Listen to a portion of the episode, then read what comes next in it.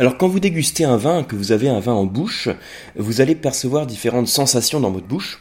Alors quand je parle de sensations, je fais référence aux saveurs comme l'acidité, l'amertume ou la sucrosité.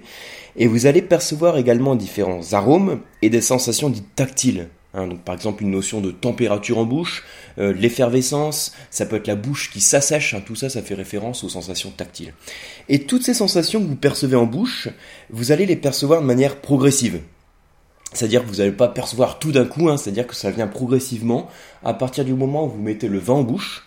Au bout de quelques secondes, vous avez d'autres sensations qui apparaissent et vous avez encore d'autres sensations une fois que vous avez plus de vin en bouche. c'est pour ça qu'on parle d'attaque milieu final. Hein, la notion d'attaque milieu final, c'est en fait le moment à partir duquel vous avez chaque sensation qui apparaît en bouche. Hein, dès que le vin rentre en bouche, c'est l'attaque. Une fois que vous avez le vin en bouche et que vous le gardez plusieurs secondes, c'est les sensations qu'on perçoit en milieu de bouche. Et ensuite, en finale, c'est ce qui reste une fois que vous avez recraché le vin. Alors, le but dans ce podcast, hein, ça va être de vous donner quelques petits trucs pour mieux décrypter le vin, pour mieux l'interpréter. Euh, une fois que vous l'avez recraché, une fois que vous avez plus de vin en bouche, c'est-à-dire que je vais vous parler de la phase euh, d'analyse du vin en finale. Alors, euh, si vous suivez le blog, hein, c'est une chronique audio en fait d'un article. En tout cas, bon, ça s'inspire beaucoup d'un article que j'avais écrit qui s'appelait euh, Comment décrypter, comment interpréter la finale du vin. Donc, je vous mettrai le lien sur le blog Le Vin Pas à Pas, hein, juste sur le podcast. Vous aurez le, le, lien si vous voulez le consulter. je vous mettrai également quelques schémas pour mieux suivre le podcast. Voilà, donc mon but c'est vous donner quelques petits trucs pour mieux interpréter la finale du vin. Il faut savoir que quand vous avez, donc on parle d'analyse du vin en bouche, hein, et quand vous avez le vin en bouche, vous avez deux organes qui travaillent. Hein. Vos, instruments de travail à ce niveau-là, c'est deux choses, c'est le nez et la bouche.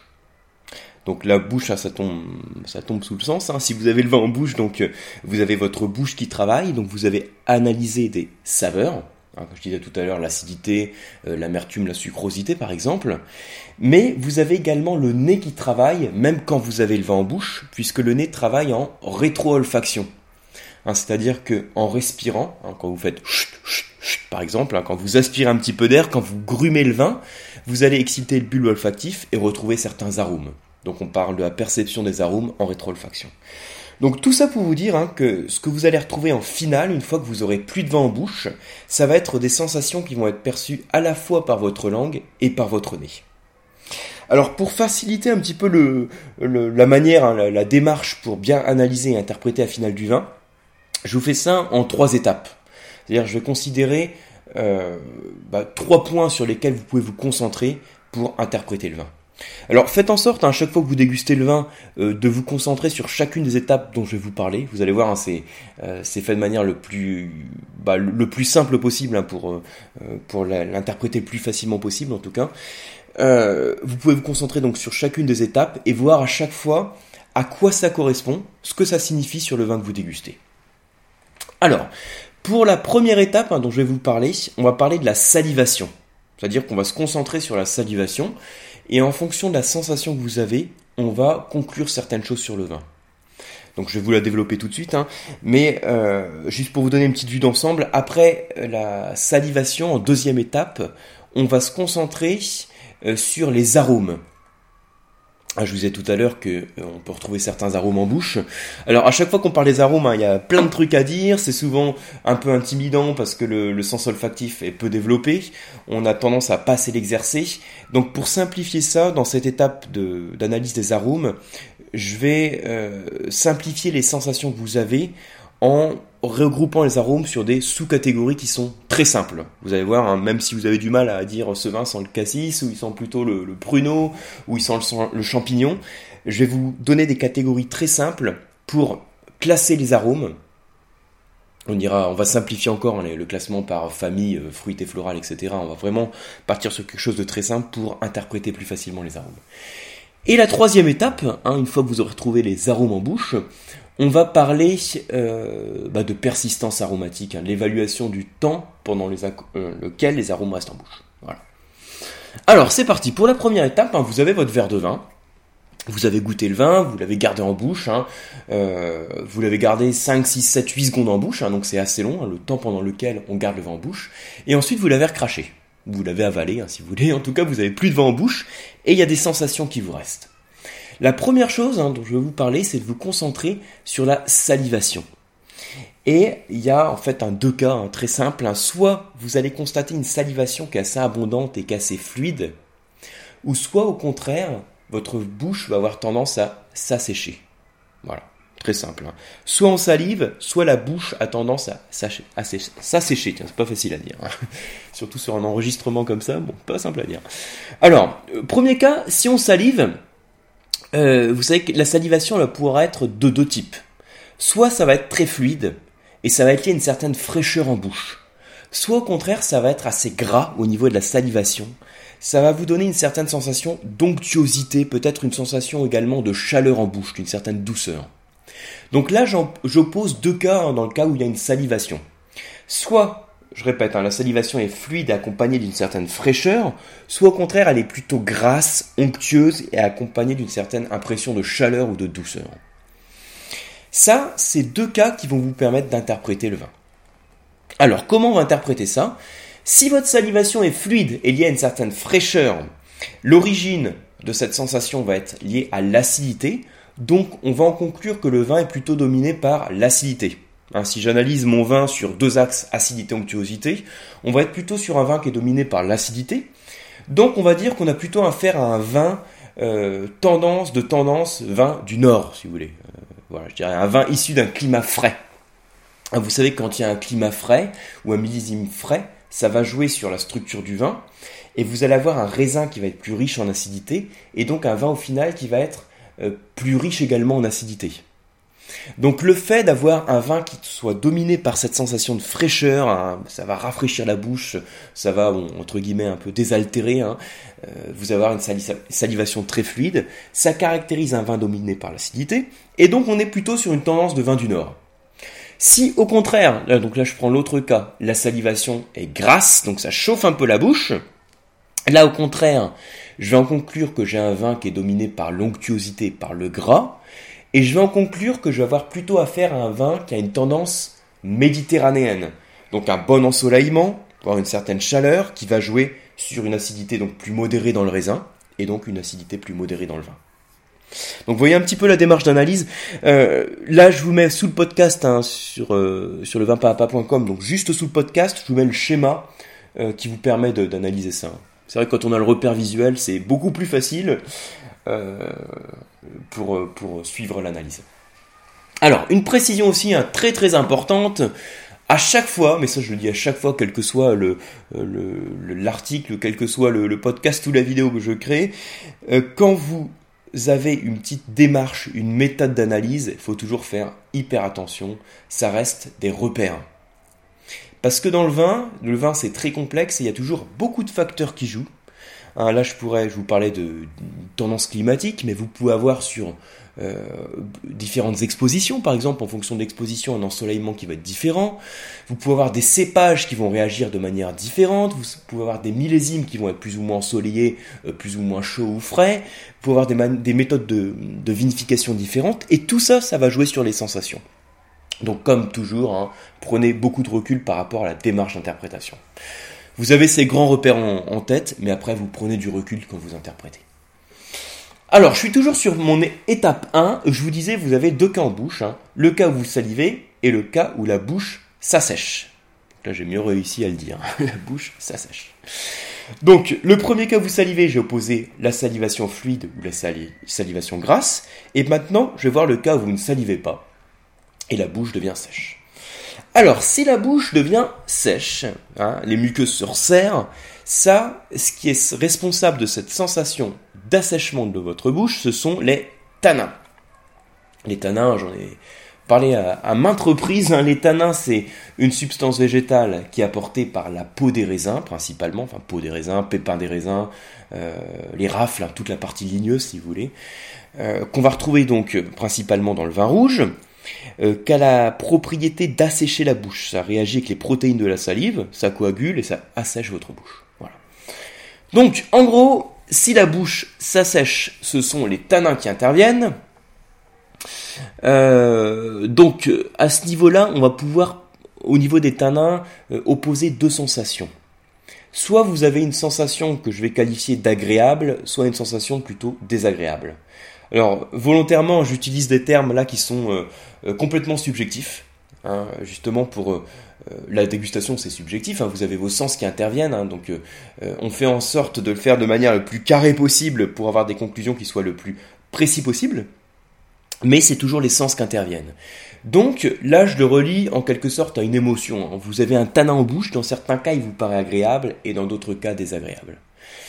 Si le, le tanin pardon, vous paraît plutôt agréable, je vais parler euh, d'un tanin qui va être de type fin et doux. Si au contraire, au c'est plus désagréable, donc c'est plus euh, euh, puissant, c'est plus acerbe, je vais parler d'un tanin qui est plus dur et vert. Hein. Là, volontairement, hein, j'oppose deux grands types de tanins. Donc, un tanin sensation agréable, fin et doux, et un tanin plus désagréable qui va être dur et vert. Alors, il y a plein de facteurs qui jouent hein, sur la perception des tanins. Euh, je parlerai donc de la maturité du raisin, par exemple, euh, l'élevage du vin, le fait de le mettre dans, un fût de chêne. Euh, ça peut être lié aussi à l'âge du vin. S'il est plus ou moins vieux, vous allez avoir une perception des tanins qui va être plus ou moins affirmée. Quand le vin vieillit, les tanins fondent, les tanins deviennent moins marqués. Ça peut être lié également à la vinification. Donc si vous avez un, niveau d'extraction des tanins qui est plus important, par exemple un temps de macération qui est plus long, euh, les tanins vont être un peu plus présents, voire plus durs. Voilà, donc tout ça pour dire qu'il y a plusieurs facteurs qui jouent. Pour résumer, donc je disais maturité du raisin, euh, l'élevage, l'âge du vin, vinification. Là aussi, hein, si vous écoutez le podcast, euh, n'hésitez pas à faire un tour sur le blog juste sous le, podcast. Je vous mets des schémas pour récapituler les points principaux à retenir. Voilà. Alors, comment interpréter les sensations qui sont créées par les tanins? Alors, de manière très simple et pour, simplifier, pour simplifier aussi, hein, quand vous avez des tanins que vous constatez, que vous trouvez plutôt agréables, on dira a priori qu'on a affaire à un, vin qui est issu de raisins avec une belle maturité, alors qu'au contraire, si les tanins vous semblent désagréables, assez durs et verts, euh, c'est souvent lié à un manque de maturité du raisin qui a apporté ce côté vert ou bien une surextraction. Alors ça, c'est ce qu'on peut dire par rapport à la perception des tanins qui peuvent vous rester en finale. Hein. Là, là, je parle pas euh, spécifiquement du milieu de bouche, je parle vraiment de la sensation qui vous reste quand vous avez plus de vin en bouche. Hein, donc si les tanins restent en bouche une fois que vous avez plus de vin en bouche, c'est de toute façon qu'on a affaire à un vin avec un profil tannique. Si le vin à la base n'est pas tannique, par exemple je vais vous citer le cépage Gamay, hein, dans les Beaujolais principalement, euh, le cépage Pinot Noir que vous avez en Bourgogne, en Alsace par exemple, ou dans les Sancerres rouges, tout ça ce sont des cépages qui donnent des vins peu tanniques et a priori en finale vous n'allez pas forcément retrouver ces tanins. Les tanins vont disparaître très vite. Si les tanins restent en finale, on aura de toute façon affaire à un vin qui est tannique. Donc, si c'est agréable, on va dire que le raisin a une belle maturité. Si au contraire on a ce côté assez vert, ça peut être lié à un manque de maturité, voire une surextraction. Voilà ce qu'on peut dire par rapport à l'assèchement de la bouche, hein, donc à la notion de tanin. Bien, je passe à la deuxième étape. Là, j'ai parlé des notions de salivation ou au contraire de euh, non-salivation, hein, donc de bouche sèche. Deuxième étape, on va, faire, référence aux arômes. Donc là, comme je vous disais tout à l'heure, c'est la rétro-olfaction, hein, c'est le nez qui va travailler. Alors, pour simplifier hein, au niveau de l'analyse des arômes, parce que je sais que c'est souvent une étape qui est assez, assez compliquée, euh, je vais vous donner, donc quand vous avez des arômes qui vous restent dans la bouche, euh, quatre grandes catégories dans, la, dans lesquelles vous pouvez les, regrouper. Vous avez la catégorie des fruits mûrs, la catégorie des fruits acidulés, la catégorie des épices, et enfin la catégorie, on va dire, des euh, arômes euh, tertiaires. Les arômes tertiaires, ça va regrouper soit les arômes boisés, soit les arômes type de vieux vin. Vous savez, le champignon, l'humus par exemple. Alors, je vous répète ces quatre catégories. Le fruit mûr, le fruit acidulé, hein, cette sensation très fraîche hein, en bouche, un petit peu verte même, même si c'est un fruit rouge, il peut vous sembler un peu vert. Hein. Euh, donc la catégorie des épices et la catégorie, euh, la grande catégorie des arômes tertiaires qui fait référence aux boisés ou aux arômes de vieux vin. Alors, bien sûr, c'est une simplification. Il y, a, beaucoup de familles dans le vin. On peut les classer pas mal de manières. Hein. Je vous mettrai le lien aussi sur l'article dans lequel je parle de la classification des arômes par famille et par type d'arôme primaire, secondaire, tertiaire. Mais là, l'idée, c'est de simplifier en voyant des grandes tendances d'arômes hein, que vous retrouvez en bouche et qui vous restent dans la bouche pour interpréter la finale du vin. Voilà. Alors, je vous mets un petit schéma là sous le blog, sous le blog, sous l'article en tout cas pour interpréter. Euh, je, vous commente hein, sur le podcast ce qu'il faut conclure de chaque catégorie. Soit vous ressentez plutôt des fruits mûrs, ça va être la grande tendance qui reste. Euh, si vous retrouvez plutôt des fruits mûrs, ce que l'on va en conclure, c'est qu'on a a priori à faire un vin de climat euh, méditerranéen. Ah, je vais dire entre guillemets vin du sud ou en tout cas un vin d'une bonne maturité. Cet arôme de fruits mûrs qui reste en finale peut également caractériser un vin qui a son à pleine apogée. Un belle maturité, un vin à son apogée. Si au contraire le fruit qui vous reste en bouche est beaucoup plus vert et un peu acidulé, on va parler plutôt d'un vin, alors là aussi entre guillemets vin du nord, en tout cas issu d'un climat frais. Là aussi vous voyez que je oppose les deux types de climats. Ça peut également caractériser un vin qui est plutôt dans sa jeunesse. Hein, là j'ai opposé fruits mûrs, fruits acidulés. Si vous avez plutôt des arômes épicés qui restent en bouche, ce sera plus souvent caractéristique d'un cépage méditerranéen. Alors, je cite par exemple le Syrah, la Syrah, pardon, hein, c'est un nom féminin, la Syrah, Grenache, Mourvèdre, voire Carignan. Hein, ce côté épicé qui reste en finale, on constate souvent en dégustation que c'est lié plus particulièrement à un cépage méditerranéen. Donc là aussi, c'est souvent lié aussi à un climat un peu plus clément. Et quand vous avez un arôme tertiaire qui reste en bouche, donc l'arôme tertiaire peut être de deux types, soit c'est un arôme boisé, donc là logiquement quand vous avez ce côté boisé qui reste en bouche, c'est caractéristique d'un élevage en fût de chêne. Le terme élevage veut dire vieillissement. Donc quand vous avez votre vin qui a été vieilli dans un fût de chêne euh, suite à la vénification, donc avant la mise en bouteille, ce vieillissement fût de chêne apporte des arômes. Euh, ces arômes, vous allez les retrouver dans le vin, d'autant plus si le vin est jeune. Hein. le côté boisé est beaucoup plus présent quand le vin est jeune, et vous allez le retrouver en finale. Si l'arôme tertiaire que vous retrouvez est plutôt lié à, euh, des arômes de champignons, sous-bois, humus, ça va être caractéristique d'un vieux vin. Voilà l'interprétation que vous pouvez avoir hein, toujours sur les quatre grandes tendances, hein, fruits mûrs, fruits acidulés, épices et tertiaires. Alors, si vous avez euh, du mal, hein, c'est-à-dire si vous écoutez le, podcast, hein, je sais que parfois vous écoutez le, podcast euh, sans, être devant l'ordinateur, c'est d'ailleurs euh, ce que permet le podcast, hein, c'est d'ailleurs la flexibilité que ça donne. je vous invite quand même à jeter un coup d'œil sur le schéma, parce que j'ai fait un petit schéma couleur qui permet d'avoir un, repère visuel et de mieux retenir ces infos. Voilà, donc on a vu les deux étapes. D'abord l'analyse au niveau de la salivation, ensuite l'analyse au niveau des arômes, et enfin, la troisième étape, elle va consister à évaluer le temps pendant lequel les arômes restent en bouche. Une fois que vous avez plus le vin en bouche, c'est ce qu'on appelle la persistance aromatique.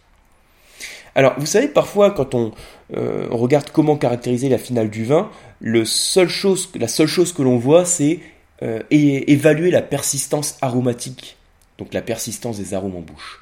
Vous voyez qu'on peut aller beaucoup plus loin, puisque vous n'avez pas que la persistance des arômes, vous avez aussi l'étape 1 et 2 dont je vous ai parlé, c'est-à-dire la salivation, avec l'opposition salive-tanin. Vous avez la caractérisation des arômes, et vous avez ensuite, hein, en dernière étape, le temps pendant lequel les arômes restent en bouche. Voilà, alors, le truc, hein, quand vous avez plus de vin en bouche, euh, vous allez essayer de percevoir le temps pendant lequel les arômes restent en bouche. Est-ce qu'ils partent très vite, hein, il reste 0 seconde ou une seconde ou deux, ou est-ce qu'au contraire, l'arôme que vous avez retrouvé par exemple de cassis, hein, que vous aviez tout à l'heure, reste 8, 8, secondes en bouche, 10 secondes, voire 20 euh, secondes en bouche? Alors, pour vous donner un repère, sachez que plus le vin reste longtemps en bouche, plus on considère qu'il est qualitatif. Une bonne longueur en bouche, c'est souvent signe de qualité du vin. Hein, parce que quand les arômes persistent, c'est généralement signe que le vin est issu d'un raisin mûr et concentré, et il a pu atteindre euh, une pleine maturité phénolique. Donc caractéristique, une belle exposition, d'un bon terroir, voire d'un millésime favorable. Voilà donc tous euh, toutes les notions qu'il faut garder en tête. Je vous mets sous le podcast les schémas parce que c'est vrai que quand vous avez beaucoup d'informations un petit peu, enfin plus ou moins techniques, hein, même si j'essaye de rester sur des choses qui soient le plus claires et plus simples possible, euh, c'est plus facile d'avoir le repère visuel. Voilà, donc je vous souhaite de bonnes dégustations et je vous dis à très bientôt.